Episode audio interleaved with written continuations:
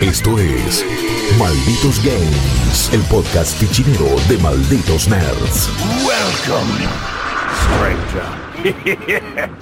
¿Qué tal amigos? ¿Qué tal amigos? Bienvenidos a una nueva edición de Malditos Games, el podcast que hacemos acá en Malditos Nerds sobre lo que estuvimos jugando en la semana, sobre nuevos lanzamientos, sobre grandes alegrías, sobre lo mejor, lo peor del año, lo más decepcionante, las mejores sorpresas, aquellos juegos que nos recontra entusiasman, eh, aquellos que realmente nos hicieron pasar un mal trago eh, porque estábamos queriendo que todo fuera una genkidama de felicidad y de repente terminó siendo un Kaioken a la ingle. Pero no estamos hoy para hablar de Dragon Ball Z Kakarot, mi nombre es Guillermo Leos, de hecho ya hemos hablado mucho y ya hemos hecho demasiadas cosas de Dragon Ball Z Kakarot, un juego por el que nos van a seguir puteando de acá a la eternidad, que no nos gustó para nada. Lucas le clavó un 4 y yo estoy muy de acuerdo con eso, pero el resto dice, no, man, es el mejor juego de Dragon Ball creado. Al margen de eso, eh, acá hay dos galácticos que me van a acompañar, acá hay dos personas que realmente la rompen, que a uno ya lo han escuchado y otro es eh, uno de los eh, de las tantas personas que trabajan acá en Malditos Nerds y que van a seguir escuchando y van a seguir disfrutando no solo de su contenido escrito, sino ahora audiovisual. Primero, Lucas Rivarola, te vuelvo a saludar. ¿Cómo andas, querido? Todo bien, Guillo. Acá andamos. Mucho más contento ahora que puedo dejar Dragon Sí. Ball atrás. Sí, después del estrés postraumático que te generó 27 horas de Kakarot. Me siento una persona nueva. Bueno, lo largaste y fuiste de un extremo del Japón al otro y ahora hoy... Vengo a bailar. Hoy, hoy venís a bailar. A cantar. Me encanta. Ya, ya con esas dos cosas me, me conquistaste. Eh, te voy a hacer muchas preguntas sobre, sobre baile y sobre canto. Pero, eh, Lucas, estuviste jugando Tokyo Mirage Sessions. eh, no es hashtag FE, pero es, el Sostenido, FE Encore Encore. Es, eh, es Edition. un título Ah, japonés. sí, es un título japonés, chicos. Era- Entendí, entendí. Básicamente era de Wii U, es un título japonés. Y si no, te decimos que encima es Shin Megami Tensei Cross Fire Emblem. Fire Emblem. eh, Que tampoco, eh, ya lo vamos a hablar, pero Va. es. Va. Alerta de choreo. Em, Lucas, eh, gracias por haber venido de nuevo. En instante voy a estar haciendo algunas preguntas porque la otra vez estábamos como. Uy, ya fue, hay que hablar de Kakarot, hay que hablar de Kakarot. Es especial, va- vamos a hypearnos Es a que full. Goku o- es especial. Sí, sí, sí. Goku es muy, muy especial. Teníamos muchas ganas de decir un montón de cosas de Dragon Ball Z Kakarot y bueno, fuimos directo ahí, pero voy a estar haciéndote algunas preguntas sobre tu vida gamer para que la gente te conozca acá. Y también para que conozcan a un nuevo integrante de, de este podcast, de esta mesa El rotativa más de gente nuevo. copada. Y además también, eh, en Malditos Nerds, estás escribiendo hace relativamente poco y te has sumado acá Rodrigo Campañe. ¿Cómo andás, Rodrigo? ¿Todo bien? Bien, por suerte vos, Guillo, bien. Me gusta, me Bienvenido- gusta. Bienvenidos a todos al podcast. Sí, obvio, ¿no? Y, y- y me, me copa que, que- que se sume cada vez más gente y que, que sigamos charlando de juegos de un montón de, de perspectivas diferentes. Eh, ahora también va- vamos a estar conociéndote eh, acá en vivo en el podcast, pero ya me parece que sos una. eh, le, le sumás mucho ya a este equipo y sos una gran adición. Porque justamente eh, sos la única persona con una remera de banda de rock nacional acá y de la renga. Eh, tenés una remera de la renga y es como, Sí. loco, de una, aguante, te banco banco. a morir. Eh, y, y está bueno porque entre tanta nerdeada y tanta cosa cipalleja que siempre tenemos eh, a modo de remera, vos traes acá el pueblo, Eh, la Creo que siempre, full. siempre hay que despejarse un poco la cabeza con música, más si Obvio. es nacional. Sí, y sí. si tenemos la, la suerte de poder llevar de una remera, Que sea de la renga, en este caso, Sí, eh, a full, a que full. lo seguía a todos lados. Mal, sí. eh, no, de- de- igual ahora ya, fíjate cómo internet te rompe el cerebro, ¿no? Que ahora cada vez que pienso en la renga, eh, recuerdo el chizo tocando en, en la fiesta de 15 de Ah, la sí. sobrina. Bueno, pero muy Es buen video. Es buenísimo, Es muy man. buen video. La mina cantaba full y de repente te pasa el cumpleaños de 15 y Chizo la renga tocando y me decía, vamos, papá. Muy bueno, gran momento. Eh, ojalá que esos chicos y chicas de 15 años igual supieran quién, Si no me la equivoco- eminencia que estaba Si tocando. no me equivoco, creo que era amigo del, del, del No, era- tío, una cosa así. creo un- que era su sobrina. Un parente, claro. Creo un que era su sobrina. tenía. Claro, no, y fue ahí, pero o- o- ojalá que las personas eh, que estuvieron ahí lo hayan disfrutado. Sí, Eh, al margen de felicitarte por esta remera y por realmente tener el aguante necesario que, ne- que estábamos buscando acá eh, en Malditos Nerds, porque tanto Rippy como yo, que siempre es una remera. ¿Y de qué? Sí, bueno, de Capitán Nah, Sword, pero hay que, hay que Nintendo. admitir que las remeras que tienen son muy buenas. Tengo una de Hogwarts acá, remera man. Hablame de algo Son más nerd. No, son buenas, son buenas. Vos, eh, Guilty Gear, Lu- papá. Gear. Uh, em, sos, bueno, arranquemos, a- arranquemos a, a conocerlos un poco más. Em, vos, Lucas, ya decís, y dijiste Guilty Gear, papá. Como alguien dice, Sí. aguante el King Aguante of lo- Fighter. aguante los redondos. Sí, aguante lo redondo, aguante lo redondo, Guilty Gear y la vieja. Y la vieja de mi Un vieja. tatuaje acá, la Santa Trinidad, te vas a hacer en el, en el brazo. Pero claramente ya cuando dijiste Guilty Gear papá y por algunas cosas que venís contando, sos una persona de fighting games, sos alguien que disfruta de los juegos de pelea, que le busca la, la- la onda, es aquello que te define, es el rubro que te copa, ¿qué onda? Sí, y también es un- algo un poco más reciente, porque no siempre fue tan así. Siempre ju- los jugué. Sí. Por- Mi primer videojuego. Eso me, eh, me- me- encanta, me encanta mi que primer ahí. videojuego. Sí. Mortal Kombat. Bien. Cuando estaba en Jardín de Infantes. Ok, Bien. buenos padres. Muy pedagógico. Sí. Podría decirse. Pero eh, eso es algo que te define. Así Que- quedaste. así quedé, ¿viste? ¿Qué Mortal Kombat era? El primero, el primero. Ah, el uno. Mortal Kombat. Wow. Original, de Sega Bien. Genesis. Buena onda. Porque en casa no teníamos otra cosa. La Teníamos... versión que Cano te robaba la billetera en vez del corazón. Ve que te- te- porque era No sé, medio- nunca pude hacer una fatality Ok, a esa, claro. a esa edad. No, no Esa tenía. versión, si no me equivoco, era medio como. va, Eh, la de Sega sí, que tenía un supuestamente tenía transpiración gore, en sí, vez de no, sangre. Eso, eso. Sí. No, la de Nintendo era la que. Ah, la- Ah, Nintendo. sí, Bueno, al revés. Bueno, claro. ves, es la memoria, ¿viste? No, ahí sí, pero, pero sí, después fui probando de todo. Después. Sí, obvio, uno, uno siempre juega de todo, pero digo, es quizás el, Es en algo que te especializás. No todo el mundo. No todo el mundo puede decir que juega bien juego de pelea. Es No. un arte difícil de, de manejar. Siempre que sale uno nuevo, trato de chusmearlo, por lo menos, para ver qué onda. Igual, últimamente hay muchos, por suerte. Sí. Que Y buenos es- exponentes también, me parece es, que. es difícil ponerse al día, pero sí. I- Incluso hay sagas que volvieron y lo hicieron bien, quizás. Como no- Guilty Gear. como- bueno, Guilty Gear. Guilty Gear, ni sí. hablar. Pero digo, Soul Calibur 6 no es un desastre, digo, no. Bueno, no es el juego, no es el GOTI, ¿no? Pero. A Pero diferencia de lo que había sido el 5, que era flojito, volvió bien. Tekken 7 ni hablar. Tekken una 7 bomba. es quizás el mejor juego de pelea para ver, incluso hoy en de día. esta generación Eh, es uno de los ahí mejores. sí, Es- ahí coincido. Si querés ver un torneo de algún juego, mirate algún torneo de Tekken 7, la Sí. vas a pasar bomba. Mal, bueno, la Evo me parece que también está en un gran momento como para ver casi to- todos los juegos, todos los, todas las competencias son interesantes. La Evo Este momento. tuve la suerte de haber ido a una sola Oh, buena onda. en, el, en el 2015, que fue la primera Evo de Tekken 7, Uh. que cuando todavía Tekken 7 no había salido en consolas, estaba solamente en arcades japoneses. Claro, te iba a decir, pero, dijiste 2015 y, uh, pero igual, igualmente estaba en PCs la versión, ni siquiera era la versión final. Claro, Estaba jarada ahí, toqueteando las PCs para que funcionara todo. Ah, hermoso. había pantallas Jarada- azules. Jarada un chabón que, que siempre está en la trinchera, de siempre se Sí. ensucia y está ahí. El chabón está siempre Me saqué una foto con el chabón, esa foto es mi tesoro. El- el- aparte, casi llega al punto que lo saludás y él te dice, bueno, nos sacó Dale, una foto, ¿no? dale. Es, como- es Es- una es piola. re amistoso. Sí. Y nada, eso. De- pero después de, de Fighting Games, eh, ¿Tu juego de pelea favorito? mi, mi juego de pelea favorito, uf, qué difícil. Eh, sé que te estoy, te, te estoy preguntando, tirando preguntas medio Creo que el, el que más me definió, Persona 4 Arena Ultimax. Eh, que sos un bizarro a veces, ¿eh? Sí, me bueno. encanta igual. No, no me hubiera esperado nunca que dijera eso. Creo que hacemos un censo y eh, No, ni un 1%, siempre- de la siempre, gente lo siempre dice. Yo soy hubiese de- jurado que iba a decir Guilty Gear, por como Sí, lo dijo hace ¿viste? dos segundos atrás. Dije, Claro, yo- no, pero es que ese juego es quizás el que empezó toda mi movida de juegos de fighters de anime también, porque Mm. es hoy en día es el subgénero de juego de pelea al que más le doy. Aunque me guste Tekken 7, aunque te juegue un Soul Calibur 6, Claro. aunque Mortal Kombat estoy siempre al tanto de Sí. esperando el próximo DLC. son los Arena Fighters estos que son están los- saliendo, los, los de anime Claro. sobre todo. Pero los juegos de Arc System Works son quizás mi subgénero favorito, porque Claro. es un juego de peleas, es una jugabilidad muy particular la que hacen ellos. Sí. Es 2D, es 2D, no es 3D, no es Totalmente. 2.5D. No. Es como clásico, pero también nuevo. Tiene un mon- y tienen muchísimas mecánicas. A mí me, me- me encanta, digo, en, en- en un momento descubrí Blast Blue y me volví loco. Blaze Blue es un juego muy bueno. me eh, fascina. Es el juego que me enseñó a defender en juegos de pelea. Ok, bien. Y encima ¿Por tiene unos, unos sistemas de defensa interesantes. Porque por los tutoriales, por haber elegido un personaje que era una mierda. ¿Cuál? Eh, Platinum de Trinity era una.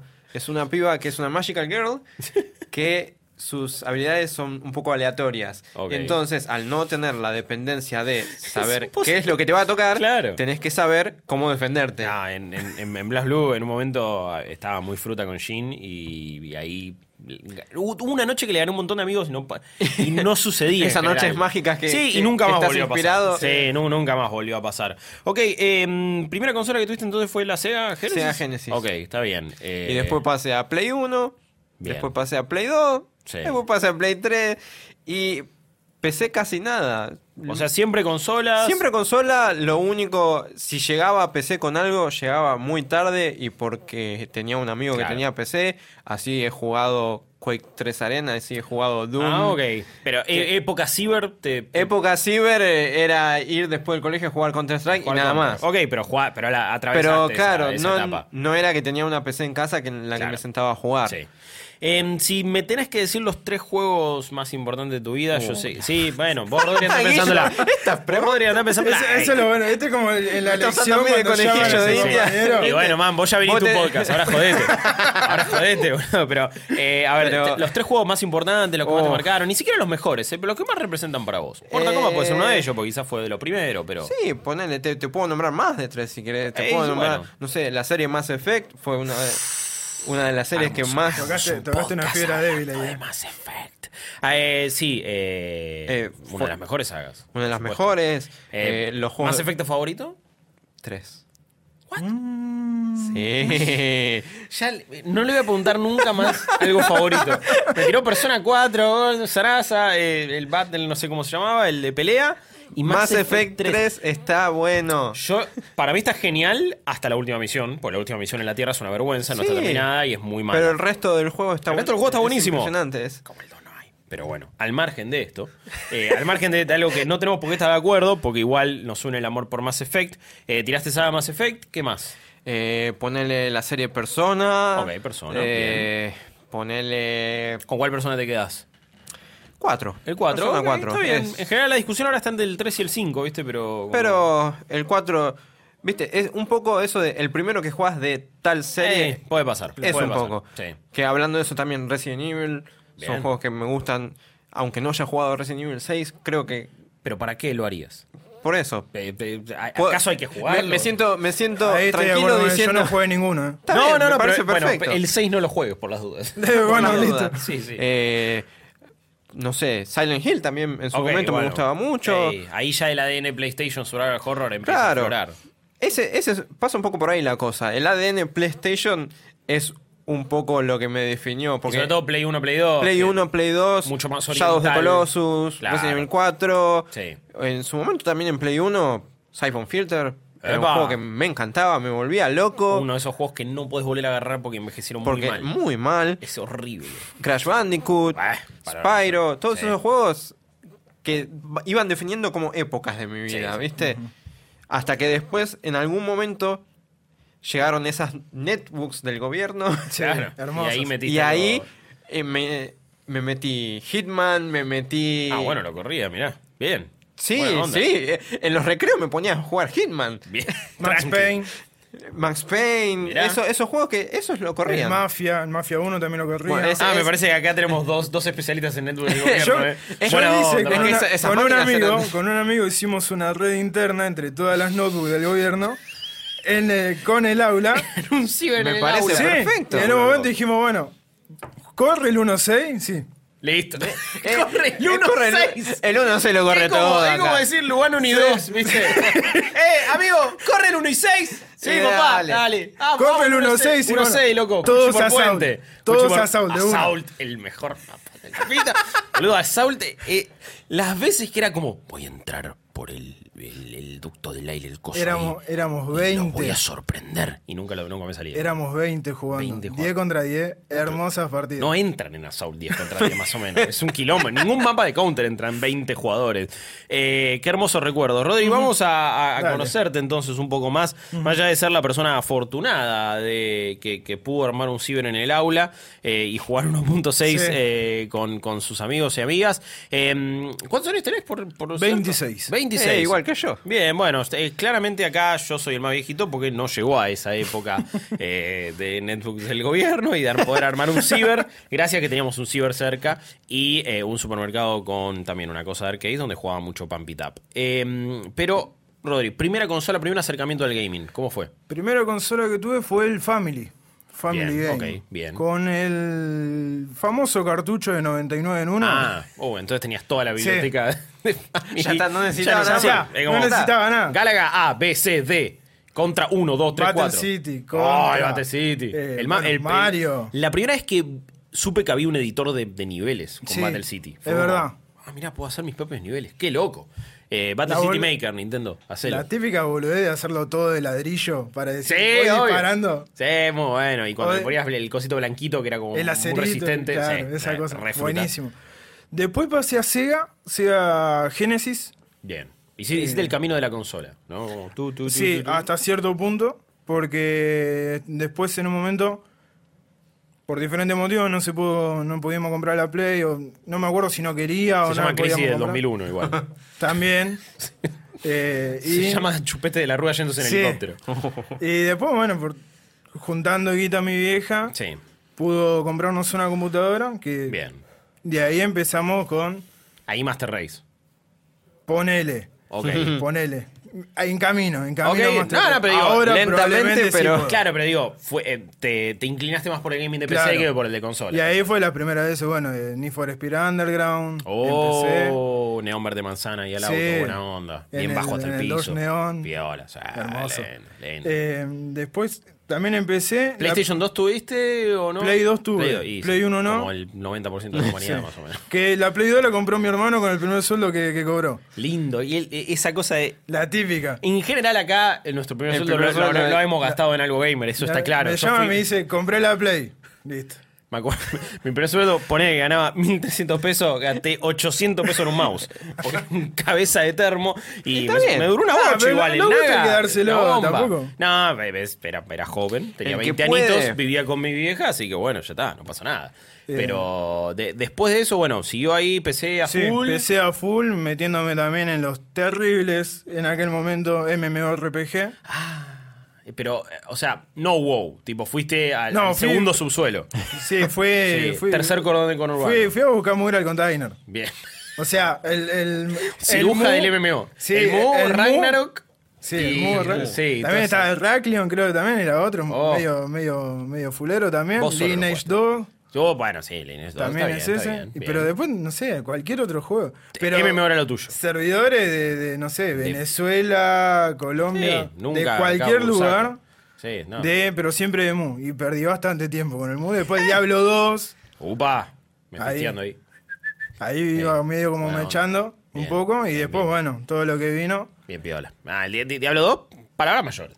Sí. mayores. eh, yo igual el, el 3 lo banco mucho. La versión de consola me gusta todavía más que la de PC, creo. Porque podés hacer el dodge. Ah, Es ese. como re fruta, pero me encanta. Eh, y nada, a ver, fuiste por ese lado. Sí. PC, Sí. MMO, cosas como Diablo. Y cómo, cómo se te despertó igual esta cosa de, hey, quiero escribir sobre juegos, quiero ver qué onda, quiero ver cómo meterme más en ¿Estás esto. con las preguntas aquí? Eh, pero para que la gente lo conozca. Eh, Está bien, porque me gusta que le tiraste una que no me tiraste a mí para que la piense en el momento. Claro. Eh, Después viene la de los tres juegos más importantes de tu vida y empezamos a analizar los juegos de este podcast. Dale. Pero también quería que la gente los conozca, ¿no? Eh, una vuelta vi un aviso de Nacho, Sí. Nacho Sainz, en, en Twitter, que pedía gente que sepa de juego de estrategia y es uno de los géneros que yo más suelo jugar, justamente porque juego en PC. Y dije, va, me copa el desafío. Yo, la verdad, que no estudié ni periodismo nada, soy, soy No, técnico mecánico. Entonces dije, Fan de la renga, técnico mecánico, que- sos la persona que necesitamos. ya está. Alguien, alguien dije, que bueno, se pueda ensuciar me tiro, me tiro a escribir. y no pueda, arre- no pueda cambiar una rueda cuando pasa. Por favor, algo, un- algo se rompe. Viene Va a hacer falta en algún Uh. momento. Sí, en algún momento algo, algo se va a romper y nuestro técnico mecánico acá lo va a hacer. Entonces, bueno, nada, escuchaste el llamado nuestro Sí. y mandaste y la verdad que lo estás haciendo muy bien ahí en malditosnerds.com. Ya pueden Y leer me las acuerdo cosas. que eh, en la conversación que tuve, Nacho me dijo, ¿te animás a arrancar por lo más difícil? O sea, fue como Claro. así de buena y me mandó Total War, Oh. que yo ya había jugado, creo, unas cinco... No es nada fácil Total War. No, pero... Ni- ningún juego de estrategia es fácil. Eh, depende, hay algunos que sí, otros que no. Es depende también cómo los vas encarando. Porque también, eh, justamente, depende de lo que el juego te pide. Total War, a algunos se les puede hacer un quilombo, a otros no. Pero es de, eh, es más cómo lo encarás. Hmm. Si vos lo encarás más por el lado de solamente voy a batallar, Sí. Entonces sí, toda la otra parte de la estrategia por turno se te va a hacer un quilombo. Hmm. Si vas solamente por los turnos, las batallas se te van a hacer un quilombo. Juego de estrategia favorito. Bueno, toda la saga Total ¿Viste War. cómo se siente? Toda la saga Total ok, War. es, eh, eh, eso es lo tuyo. Sí, sí, por ahí, por ese lado. Después, eh, ¿El, ¿El Age of Empires significa algo en tu vida? Como. sí, fue uno de los primeros juegos. Claro, los digo. estrategia. Acá en Argentina El somos uno. una nación. El 1. El 1 fue el primero que jugué. Ah, ok, pero ¿te quedás con el 1 por sobre el 2? Es diferente. El 2 es como el más conocido, como el, el con el que lo pego. Bueno, vamos a leer. una opinión poco popular, unpopular Sí. opinion. Age of Empires 1 es como. jodido. Es un poco más duro. Empire Earth también estaba muy bueno. Ah, eh, sí, Age of Mythology, bueno. eh, Rise of Nations, ¿le metiste? Sí, le metí. A mí me gustaba mucho bastante. Rise of Nations. Sobre Tenía todo ese en el modo, secundario. Ese, ese, modo historia, bueno, era medio modo campaña, medio como fuera el TEG. Sí. Eh, a mí me encantaba. Pasé horas y horas jugando Rise of Nations. Nunca supe si lo jugaba bien. Y por último, tres juegos que te marcaron la vida, que fueron súper importantes. Acá la Tuviste tiempo para pensarlo, Sí, ¿no? para jodete. Eh, había uno de Jurassic Park Ah, bueno. de Sega. Ah, bueno. ¿A dónde eh, fuiste? Sí, no, me fui al, al backlog Está bien, está, mental. bien, está perfecto. Muy, Está muy perfecto. atrás, muy Sí, atrás. Está bien. Eh, era uno de los que más jugaba en ese momento. Eh, después, bueno, el, el- al Warcraft 3. Epa. Y bueno, Warcraft 3 fue el comienzo de un montón de cosas para un montón de gente y Sí, para la industria Warcraft en general. 3 solamente. Por el modo historia. Sí. Esas el- campañas eran Sí, increíbles. Hermosa. Hartas, todo. Hermosa. El, típico camino del héroe que después Sí. le- lo tenés que bajar y así. No, no, no. pe- pe- ¿Por qué? Yo me, quedé muy sorprendido con un montón de cosas de Warcraft. Y, Y. eh, después, por último, ¿es algo que ten- ¿quién tiene que ver con estrategia, sí o no? mm, sí, pero no. Overwatch. Es uno de los que Ah. más estoy jugando. Ok, está bien, mirá. Ok, tenemos entonces el de Jurassic Park de Sí. Sega, que hasta me fui Overwatch. muy atrás. Warcraft 3 y Overwatch 2 de 3 de Blizzard. Entonces Blizzard significa algo en tu vida. Ya nombraste Sí, Diablo, sí, seguramente jugaste WoW. eh, Sí. Y sí, ahí también dejaste Hasta dinero y un- tiempo. Sí, un nivel 20, 25 más o menos estuve. Ok, no fue tampoco tu gran amor. No. Ok, ok, No, ok. no, no, no, pero, no, no fue lo- no era lo mío. No. Pero. pero Blizzard significa igual Sí. algo en tu vida. StarCraft. Eh, epa. Bueno, ahora siento que nos conocemos un poco mejor y hemos roto este hielazo, pero volvamos ahora sí a lo que nos compete y a nuestro laburo, que es analizar los juegos que vinieron saliendo esta semana. Malditos Games. Empiezan a aparecer juegos de a poquito. eh, el Se único despierta la lanzamiento. industria. sí, el único lanzamiento que, bueno, decís, ok. Todo el mundo quiere saber qué onda. Ha sido Kakarot por ahora en enero. Eh, ya la, la semana que viene también tendremos algunos que, que ya estuvimos jugando y que son un poco esperados. Pero la verdad es que el año viene muy a poquito. A diferencia de otros eneros que han sido mucho más Claro, movidos. eh, los últimos dos eneros. bueno, claro, hemos tenido Dragon Ball Fighters, Monster Dragon Ball Fighter en un enero, Sí. Monster Hunter, Sí. el enero pasado fue Resident Evil 2. Resident ¿no? Evil 7. eh, Resident Evil 7 el- también El, año pasado había salido en febrero, me parece, Resident Evil 2 Remake. Entonces, como que sí, eh, los primeros meses del año venían siendo más movidos de los que van a ser estos de 2020. eh, que encima con esta ola de retrasos vamos- Van a va a quedar todo para septiembre, lento. agosto, no sé ni para cuándo Todo van a para salir el- para todo. el último cuarto. Sí, sí, y también cuánto se patean o no para la próxima generación de consolas. Vamos a ver qué onda con eso. Así que no van a ser los enero, febrero y marzo que pensábamos. Pero hay algunas cositas, como por ejemplo Tokyo Mirage Sessions FE. Encore. En, Encore. Encore, Sí. Encore, no sé cómo Sí. se nunca supe cómo Eh, se Encore, pronuncia, Pero sí, es Encore porque es un relanzamiento. Ah, mirá, lo volvieron, a, lo volvieron a hacer. Una más y no jodemos más. Sí, otro juego de Eh. Wii U que no la pegó tanto en ventas porque la consola no se la vendieron a nadie. Que, eh, y ahora por eso te digo, no lo jugué en Wii U porque no tenía Wii U, porque ¿quién tuvo Wii U? Debe haber alguien que haya tenido A ver, Wii U, eh, seguramente. sí, no, no. Ahí el señor Mako me dice desde Bueno, pero- el control que él tuvo Wii U. es una persona extraña, es obvio que iba a tener Wii U. Pero sí, Wii Sí, U. Wii U, una consola que ahora la vemos con otros ojos. Para mí tuvo muy buen software, un hardware que no. Sí, no cuando, pegó. mientras más vas llegando a Switch, vas pensando, che, al final la Wii U tenía cosas buenas. Y encima fue el antecedente de la Switch en esto de cómo utilizaba la pantalla del control. Era como una 3DS gigante. Sí, sí, con un control que era incomodísimo eh, y que no estaba bueno, pero, O sea, pero sobre nunca todo- lo tuve en mis manos, así que no podría decirte, pero No, no. me eh, imagino que no, debe eh, haber eh, sido. Era incómodo, era incómodo y no, y no estaba bueno. Pero esto, Tokyo Mirage fue uno de esos juegos que salió ahí y quedó medio en el olvido. Sí, una colaboración entre Atlus y Nintendo. Atlus serie Shin Megami Tensei, Nintendo aporta su Fire Emblem, sale Tokyo Mirage Sessions. ¿Qué es? ¿Qué es? Es un JRPG Hmm, eh, con todo lo que, lo que trae ese término. Sí. Eh, podría decir que es más persona incluso que cualquier otra cosa. Ok. Ah, porque es un juego desarrollado por Atlus. Sí. Por más que eh, esté en colaboración con Nintendo, Es Atlus. el juego lo hizo Atlus. Sí. Es. Quien haya jugado Persona 4, más o menos va a saber qué esperarse de lo que es exploración, de lo que es. Historia, un poco. La estructura general del juego es Hmm. Claro, muy similar. la progresión, Son, cómo son dungeons Sí. que un dungeon se enfoca en tal persona, otro dungeon se enfoca en tal otra persona. ¿Entrar otra persona de tu party Pe- o, de, o Mm, del, o un poco y un poco. del reparto de personajes? Porque lo que juego? tiene este juego es que trata sobre la industria del entretenimiento. Ok, Que es una premisa interesante, sí, de una.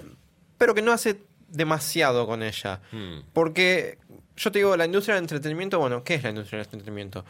Tenés Soy canto, tenés baile, tenés actuación, Sí. pero atrás tenés un montón de cosas, porque más en la industria del entretenimiento japonés, que ¿Pero qué trata? ¿De idols y todo ese to- mambo? toca el tema idols, por ejemplo, la heroína principal eh, arranca el juego en un casting para ser idol. Ok. Y Me gusta ya. Eh, sí, porque su hermana fue idol y porque quiere conocer a su ídola, que también es una idol. Sí. Eh, también hay actrices, también hay cantantes comunes y corrientes, también hay actores que hacen de extra en series. O sea, trata de abarcar todo, pero no profundiza mucho en Hmm. nada. Pero a ver, todo esto, ¿cómo se traduce en el juego? Vos estás hablando de canto, de baile. de- de- Sí. Digo, después es un sistema de RPG donde elegimos el sistema- ataque y listo. sistema- ¿O hay algo sí. rítmico? No, eh, jugabilidad, rítmico, nada. Ah, ok. Sí, o sea, Me es, había ilusionado. Por eso te digo, es Solo quería mucho jugar más con persona. mi alfombrita de Pump It Up y ahora no Es lo mucho voy a más poder persona. eh, si yo te digo Bufu y, alguna vez jugaste persona, ya Claro. sabes qué esperar. Ok. Eh, porque el juego es eso: es dungeons que los explorás. Combate por turnos. combate por turnos, manejo. historia de ese dungeon. Tenés tu party. No vas es- utilizando distintos ataques. Sí, no es demasiado novedoso, Sí. pero no por eso no, no deja de ser entretenido. No, a ver, es efectivo. es efectivo. Bueno, listo. Eh, la historia es. Está bien, no es wow. ¿Cómo me la podrías resumir? ¿Cómo te la podría resumir? Sí. Porque es medio un quilombo. Eh, como cualquier cosa Eh, japonesa. Bueno, están estos mirages que como que invaden el mundo nuestro, vienen de otro mundo, porque le quieren succionar a la gente el performa. Que performa es la energía eh, del entretenimiento, la energía de las artes que Ah, tiene ok. cada persona dentro su- suyo. El equivalente al ki o al cosmos, Ponele, pero de pero a la de- gente. del- del entretenimiento. Ok, bueno. Lo quiere, se lo quiere sacar a la gente por razones malvadas. Bien. Eh, para, que, para dominar el universo Sí, y sí. la misma de siempre. La misma de siempre. Ok, está bien. Y nuestro Estos, se- perdón, estos, mirás, eh, son, eh, tienen forma de carne y hueso, de espectro, de espíritu. tienen forma de monstruo tipo RPG. Ok, entiendo. Salvo los Mirage buenos, que Ah. son los Mirage que están inspirados, si se quiere, en personajes de Fire Emblem. Ah. que son los que Ah, acompañan a nuestros. Son los que acompañan a nuestros protagonistas. Nuestros protagonistas actores, nuestros protagonistas actrices. Van acompañados de estos Mirage que funcionan como una. como persona Como de. claro, como persona decir. de persona. Sí. Y eh, son Chrome, son Tarja, son Shida, son personajes de, Fire, Emblem. Claro. Ok, bueno, es interesante. Es, eso, es te digo, interesante, no hace Si demasiado. sos fanático de Fire Emblem, Sí, está eso buenísimo. sí, eso. no te hace falta ni siquiera ser fanático ni de, ni de Shin Megami Tensei, ni de Persona, ni de Fire No. Emblem.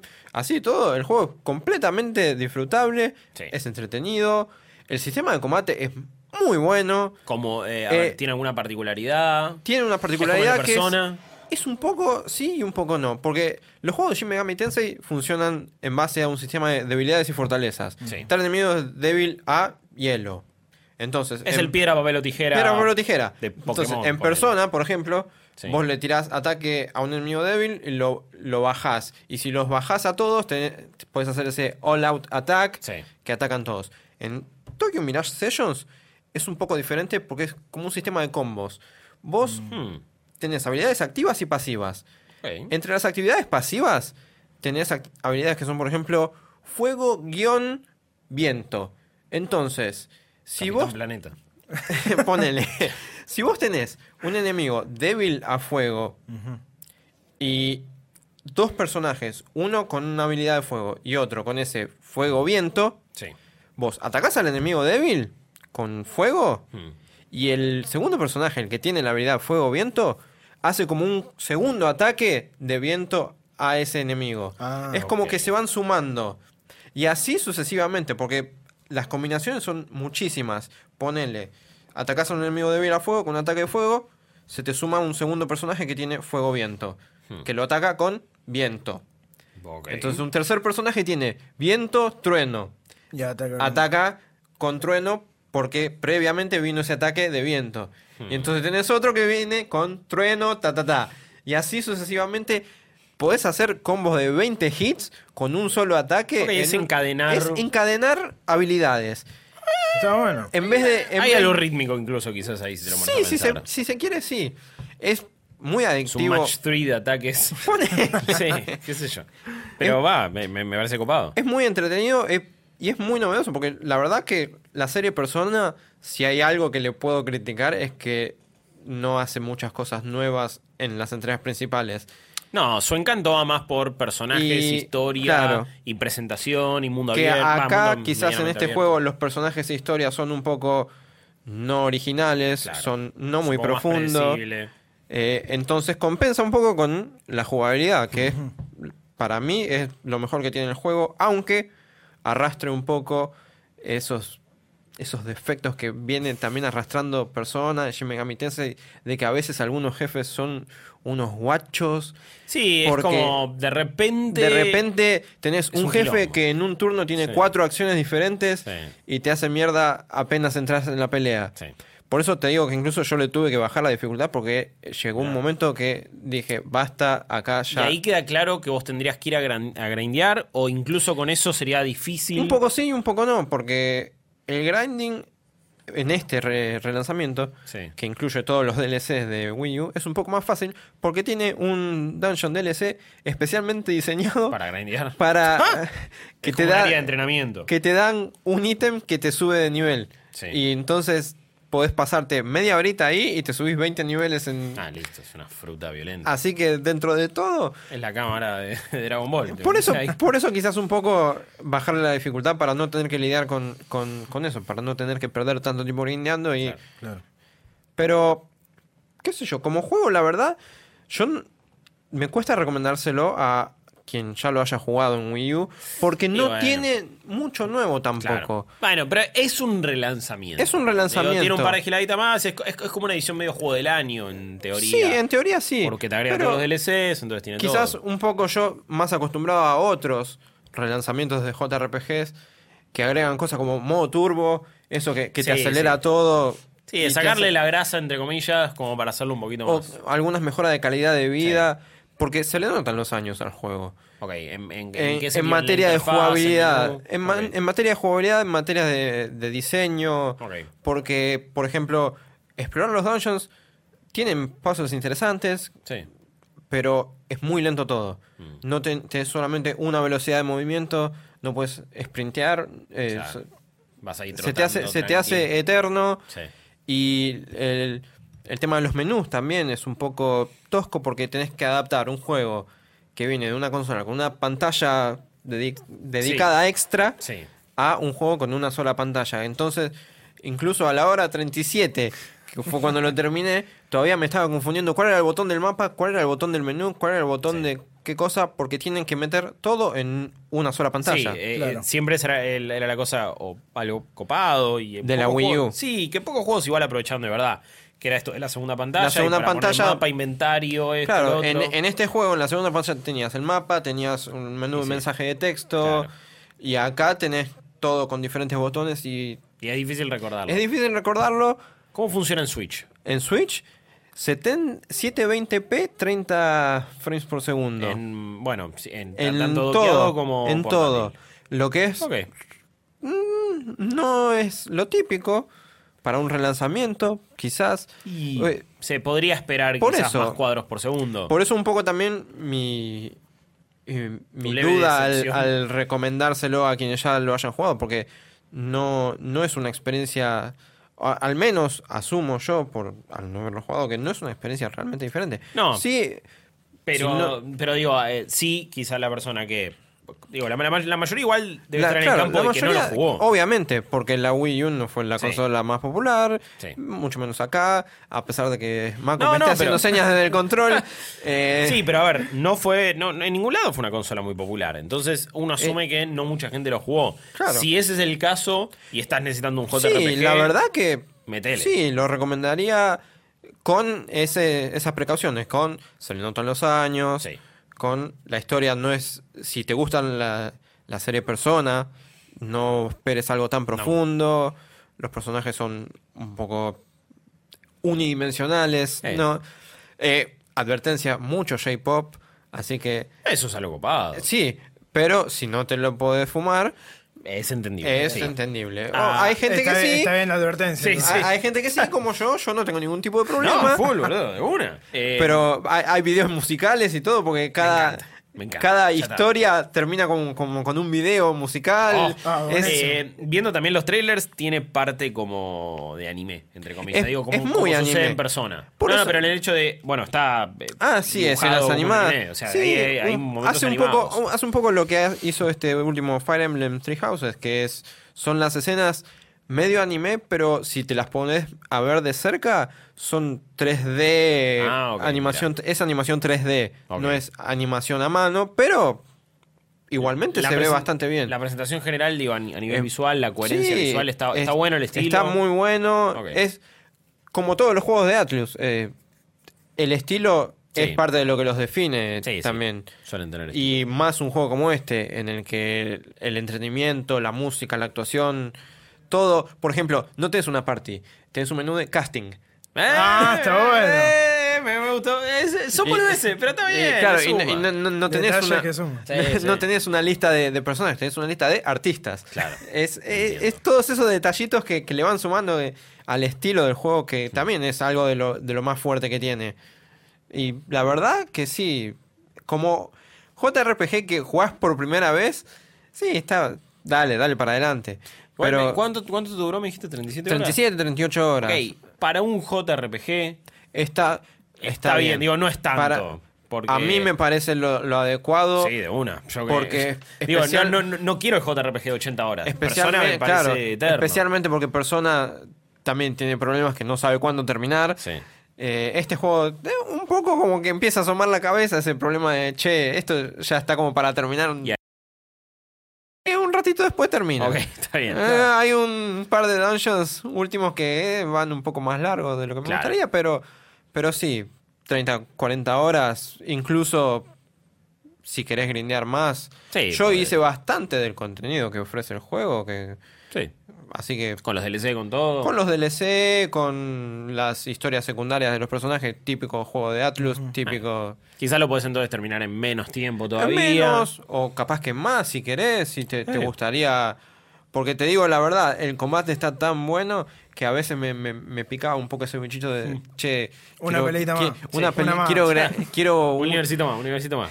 quiero alguna habilidad nueva, quiero, quiero seguir, quiero seguir. Bueno, bueno, eso, Un eso, combito eso nuevo. juego. Sí. Claro, un combito nuevo, 20, 21 hits, dale, mandale para adelante. Bueno, pero está bien, está bien. Me parece que si eso te genera el juego, entonces está cumpliendo lo que tiene que hacer. Obvio, sí. Eh, mm, lo tomo como si estás caliente con un Sí, JRPG. más, más en estos días que no hay Por eso, digo, es como, bueno, Es, perfecto para esta época en la, en la que mucho no hay. tenés una Switch, ya le metiste a Fire. Emblem a full. No llega Persona 5 como venimos esperando hace un montón que decimos, eh, en cualquier momento la anuncian para Switch eh, y no pasa. Bueno, me parece Es- que este es, es el juego. ideal, la de verdad. Si lo jugaste, no hay entonces eh, grandes motivos para volver a hacerlo. No, la verdad que no. juego. No, eh, aunque incluya el DLC, Sí, aunque tenga algún que otro chiche nuevo que son muy minúsculos estos chiches, pero pero incluso algunas cosas sin tener la segunda pantalla de la Wii U hasta son un poquito más sí, sí, engorrosas. es, Bueno. es un poco más tosco, pero Pero Sí. va, va bastante. Vamos a tener la review en el sitio. Sí. eh, malditosnerds.com. Ya, Sí. ya para cuando escuchen esto, quizás ya está. No me acuerdo cuándo. Quizás sí, eh, que- sí. Sí, eh, ponele, Sí, ponele. sí. Sí. Mañana, mañana se Mañana. publica el podcast, porque estamos grabando un jueves 23. Mañana. Mañana, Entonces, mañana va a estar. mañana. Ya está entonces para que vayan a leer en malditosnerds.com la review y después. Vayan a leerla. Sí, después, eh, como estamos haciendo con también todas nuestras reviews, van a ver la versión en video en nuestro canal de YouTube, youtube.com barra malditosnerdsbx, que si nos están viendo en la versión audiovisual, nos están viendo en este mismo canal, así que suscríbanse y si no, vayan a hacerlo. Malditos Games. Eh, Rodri, nos vamos Sí. ahora del palo de los JRPG a la estrategia, a lo que yo considero, y acá con Rippy siempre tenemos la misma noción. ¿Qué? Este es un juego argentino. Esto, esto, o sea, el Comandos es religión. Sí. El eh, en Argentina, Comandos, Age of Empires son. los Ramones, los Simpson, Alf, Sí. eh, Dragon Ball. Chavo, Dragon Ball, Dragon Comandos. Ball. Sí. eh, y eh, son cosas de las que nos apropiamos. Sí. Y yo con Comandos siento eso. Es un juego que un montón de padres, sobre todo, han jugado alguna vez. Sí, sí, sí, sí, Quizás que le queda ahí como la manija de eso y mucha cosa bélica. Y quieren ahí jugarlo y le metieron a Comandos. Y ahora tenemos una remasterización HD que, bueno. Yo le diría más una lavada de cara. No, no tanto remasterización. Ok. Por ahora. Por Porque ahora. Probé la beta por ahora. Eso, es una versión beta. Es una versión beta. Puede tener no- cambios, tampoco sé cuántos. No, pero por lo menos espero que arreglen algunas cositas que tiene el juego. Sí. Que si bien no son complicadas ni tampoco afectan a, a lo, que, a lo que es el juego en sí, Hmm. molestan un poco. Por ejemplo, cerrás una ventana y se queda pegado, a la, no, no- no mueve la pantalla. Sí, son, son esas cosas de interfaz que puedes justificar claro. con, bueno, ya lo van a arreglar con algún parche Claro, y estaría todo bien. Tal vez como para llevarlo un poco más a lo que son los juegos hoy en día, un control de movimiento un poco más preciso, porque a veces apretás y decís andate acá y se va a la otra punta del mapa, y decís no. Bueno, eso ahora ya igual nos vas a comentar, como para alguien que no sepa qué tipo de juego es comandos, pero medio que eso es claro. Sí. medio que sí. Por Bueno, eso. Pero sobre todo en comandos, porque ya en cualquier RTS, uy, se me fue para allá la unidad, lo De puedo última, lo- solucionar. Es como, claro. no, no, vale, sea, bueno, que te coman los lobos, creo otro. Eso, en comandos. En comandos es- no. Bueno, saltó la alarma, te vieron, cagaste fuego, ya está. El típico listo. grito alarm, alarm, Sí. por todos lados. Eh, bueno, Comandos es medio como el Age de esos juegos que te dejaron frasecitas y voces Sí. y clips y ahí. El Age con el bololo. Sí, bueno, Rogan. Eh, bonita ciudad, voy a tomarle. Y todas esas Sí. frases, también Comando genera eso. Si eh, sos muy joven, si vivís en realmente un tupper, o si no sentís, eh, el, o si nos estás viendo de otro país donde Comandos no pegó mucho, ¿qué es Comandos y en especial el 2? Commandos 2 es un juego ambientado en la Segunda Guerra Mundial, donde nosotros vamos a manejar un pelotón de alrededor de 6 soldados. Sí. vamos a tener un francotirador, un experto en demoliciones, el boina verde que se la banca contra cualquiera. Brigada. Claro, el, El el- que roba. Y entre medio tenés un perro que te puede servir para, para vigilar. A full. Y una muchacha que Sí. el juego dice la seductora. Ok. Bueno, le faltan un par de threads. Sí. Está bien. Era un juego noventoso. Era un juego, no, del 2001. Del do- bueno, bueno. 2001. Claro, Bueno, del 2001. fin de los 90. Claro, fines de los Finales de 90. los 90, principios de los 2000. Sí, que le ponió la seductora. claro. Eh, no- nunca se deconstruyó Comandos Exacto. 2. Así que no le pillamos Esperemos peras que para el al Calypso, Calypso Claro. que es el, el desarrollador del juego, Sí. eh, dijo que va a hacer alguna que otra entrega más. No sabemos si una más, esperemos. Nueva, digamos. Un Comandos no 3. remast- Ah, ok. No remasterización. No tres, eh. Sí, sí, pero digo, uno, Salieron un, un otros- nuevo Comandos. Un nuevo, comando. Va a salir uno, nuevo para la franquicia. Claro. eh, y esperemos que ahí sí, por lo menos tengan un poco más de. de- Un poquito más de tacto, ¿no? Eh, pero bueno, tenemos este grupo de Este personajes. grupo que lo que tenemos que hacer es infil- infiltrarnos Sí. en las líneas enemigas para llegar a conseguir diferentes, diferentes objetos, diferentes... eh, liberar diferentes zonas a partir de decir, bueno, eh, encaro a este, lo bajo, este es el que se encarga de las comunicaciones, entonces saco las comunicaciones, no pueden, no pueden mandar el mensaje, no Claro. pueden hacer esto, no pueden hacer lo otro. Son distintas misiones en el contexto de la Segunda Sí. Guerra Mundial. La mayoría, bueno, la enorme mayoría creo, eh, apuntan a- al sigilo. Todo Prácticamente sigilo. todo, todo. Todo. juego. Todo es stealth. Sí, todo es stealth, todo es sigilo, todo es... eh, todo es paciencia. Ok. Eso, pero eso es clave porque eso ya es otra filosofía de juego muy distinta a la que tenemos hoy por hoy, donde incluso muchos juegos stealth no se trata tanto de la paciencia, sino de el desarrollar el, pa- el- darse cuenta del puzzle específico. Eh, pero bueno, acá es. Acá vas a es- tener que esperar un rato. Acá es paciencia, es tomarse el tiempo de aprenderse los patrones, sobre Prueba todo de mucho, Sí. mucho. Con decirte que yo hice unas hace mucho, no lo jugaba también, pero hice más o menos unas 5 misiones y llevo poco más de 12 horas. sí, más, dicho, o menos, Bueno, unas 12 horas. estamos hablando de promedio dos horas por misión, más, Más, o menos. Uh, Y ok. vos decís, son mapas chicos. O sea, no es que son uff, gigantes, no es que tengo que conquistar todo el mundo. Y hay distintos, o sea, vos tenés que ir completando distintos objetivos en- dentro de la misma misión. Va, va por partes, no es que es solamente una cosa. No, obvio, son diferentes, mot- diferentes objetivos dentro de la misión que te, van a, ir- que te van a ir desbloqueando otros objetivos más. Claro. No recuerdo, ya en el juego original y también de última contarnos en esta, en, en esta nueva versión, cómo es el sistema de guardado, de checkpoint, cómo puedes guardar cuando quieras. Lo que tiene. buen juego de PC. Es, eso que me había olvidado que lo tenía, es que eh, tiene un recordatorio. Claro. Tiene un recordatorio de pasado un minuto. Te salta un relojito y te dice, no lo guardaste, no lo guardaste, no lo guardaste, no lo guardaste, y el reloj sigue contando. Y cada vez se va poniendo más rojo, como diciendo, dale, dame bola. Porque Eh, si no, te vas a arrepentir y me vas Sí. a putear después y los eso, de y eso es algo, eso es algo que sí o sí hay que hacerlo siempre. Claro, entiendo. Sí o sí hay que hacerlo. Cada vez que aparezca el relojito, por más que solamente estás moviéndote de un lugar a otro, guardalo. Sí, Guardá todo momento porque el Sale progreso, el progreso es muy lento. Eh, sobre todo si no estás acostumbrado o si ya te olvidaste como me pasó a mí. Claro. Pero Eh, no es esa cosa de, uy, bueno, fallo, tengo que volver al principio. No, es como- quedaste en el lugar donde guardaste Sí. y de ahí seguís adelante. Y Y, ahí te tenés que acordar, ah, por acá no tenía que ir porque saltaba tal otra. Y así todo, todo ese tipo de Incentiva el prueba y error de esa manera. Sí, y es bastante lo que tenés que hacer de prueba y error. Bastante. Claro, Eh, como para ahí sí aprender Claro. realmente cómo responde un enemigo. De mandarte de una y decir, bueno, a ver qué pasa si me mando de una. Si te manda de una, van a saltar todas las alarmas. Después, ah, bueno, me mando despacio, voy pegado contra la pared, me tiro al piso. eh, Sí. Le digo al perro, anda allá y ladrá para, que llame- para llamar la atención. Ese tipo de Si cosas. eso no funciona, bueno, mando al perro a ladrar a otro lado y Claro. intento de otra forma. No voy por la pared, voy por otro lado. Es como, bueno, en vez de meterme por la puerta, me meto por esta ventana. Sí. Eh, y así estás todo el tiempo probando a ver cuál es la, la que realmente sirve. Eh, ¿Cuál es para vos el, disfrute a la hora de jugar Comandos 2 en este caso? Más allá de la, versión, del, del de la remasterización, ¿qué se siente volver a un juego así?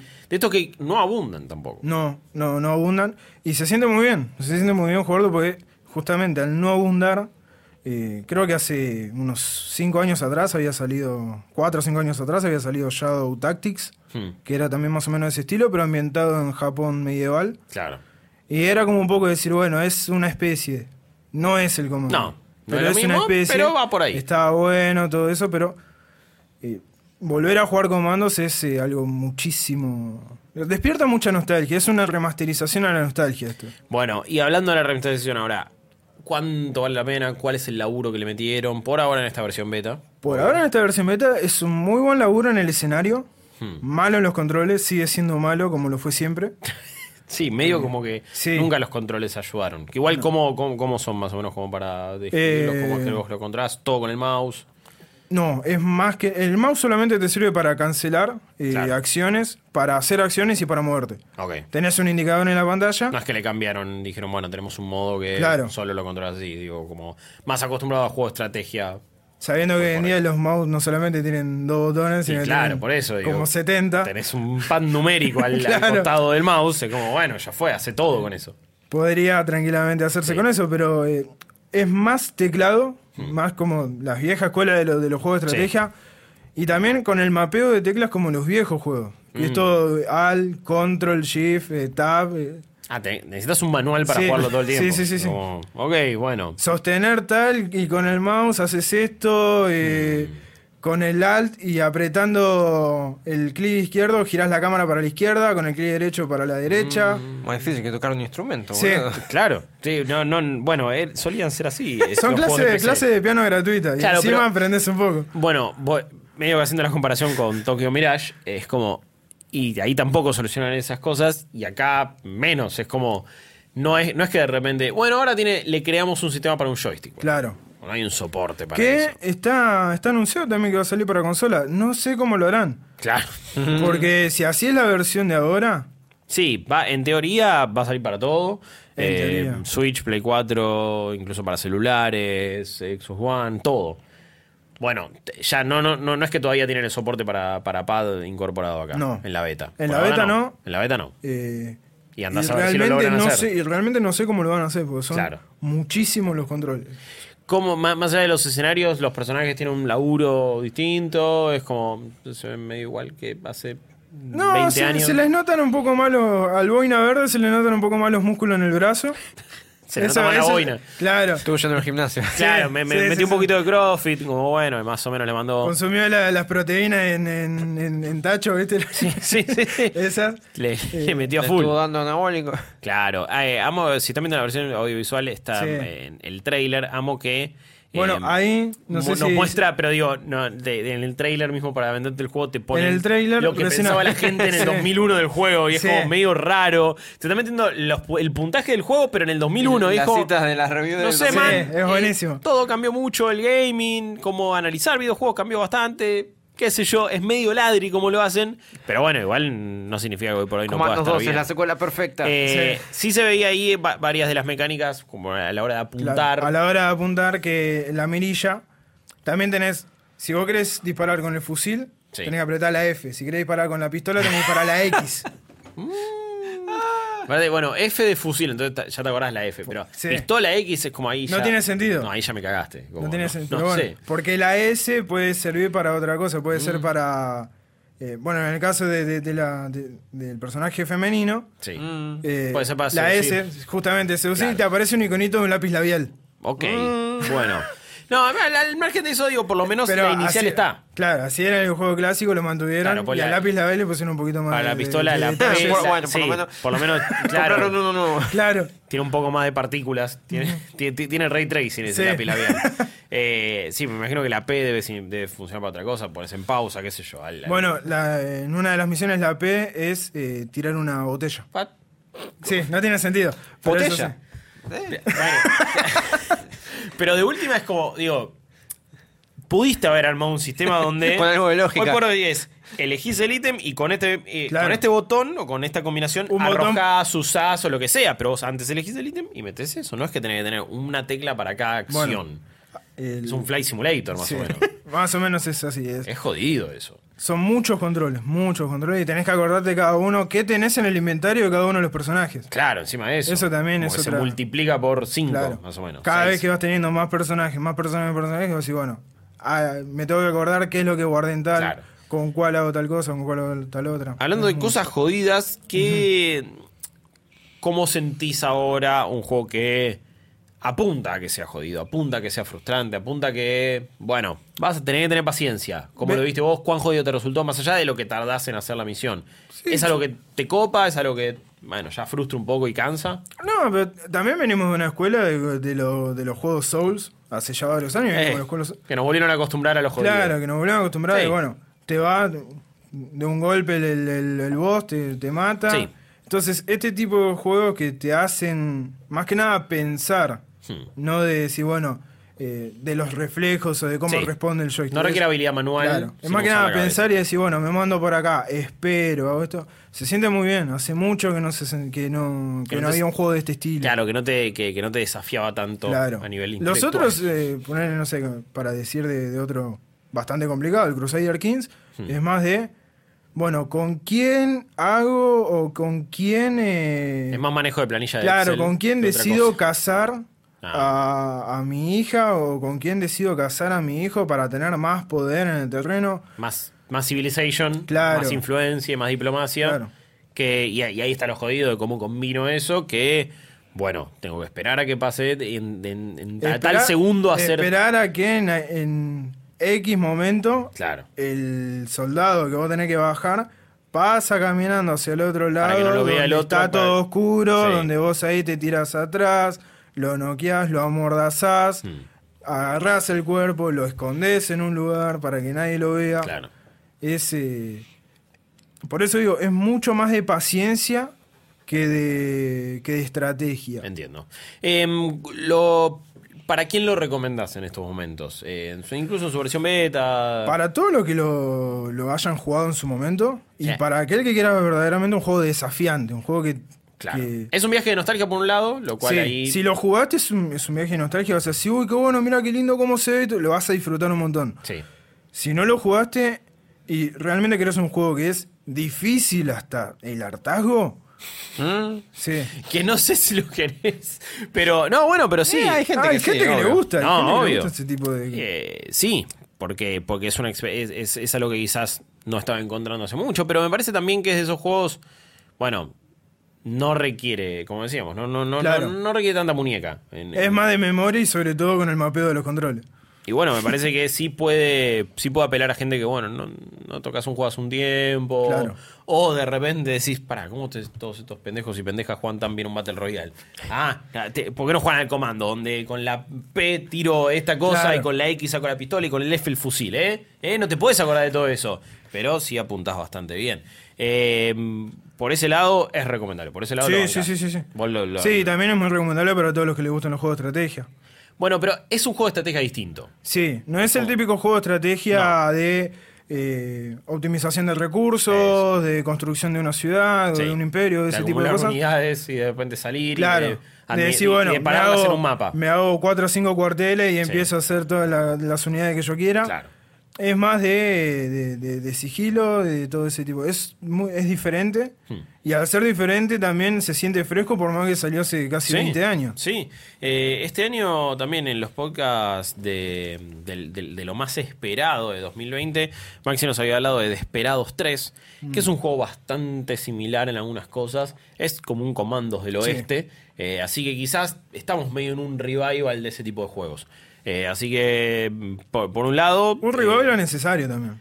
Sí, obvio. No, no, sí, me parece que... Es como también eh, a partir de, de Phoenix Point que venimos con un revival de... De los juegos tipo XCOM, Claro. sí, obvio, y con algunos crossover interesantes. Vamos a, bueno, eh, se viene, ahora ya, ya salió Phoenix Point, el juego del creador de XCOM, entonces Sí. tenés ahí un ADN Sí, importante. salió con bastantes fallas. Sí, y ahora ya estaba un, un toque mejor. eh, Sí, sí, sí. lo- Ok, bien. lo Pero bancás. ya, ya de, de por sí que el, el primer parche que te arreglen 400 errores es como...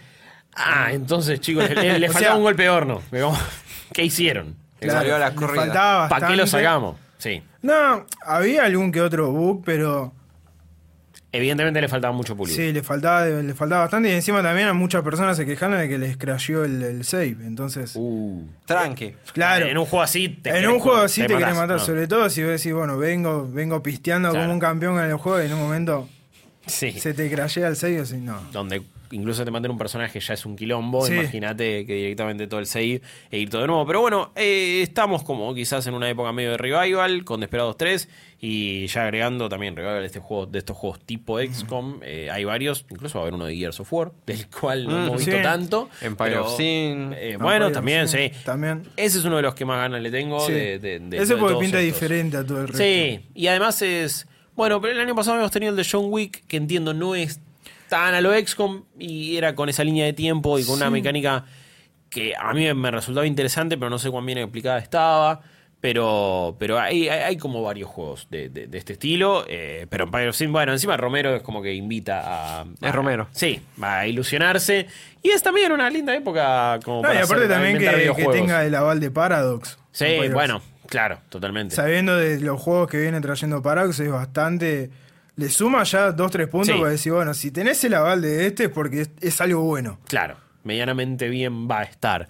Eh, Comandos 2 HD Remaster, entonces, ya eh, tenía ya antes acceso anticipado en Steam, digo, No. es algo. No, es eh, No, no, nosotros, se nosotros tenemos. mañana Perfecto, claro, sí. eh, cuando estén escuchando Perdón, esto. el ya- 24 de enero. Totalmente, totalmente. Es entonces ya el 24 de enero. Y ahí va a ser la versión full.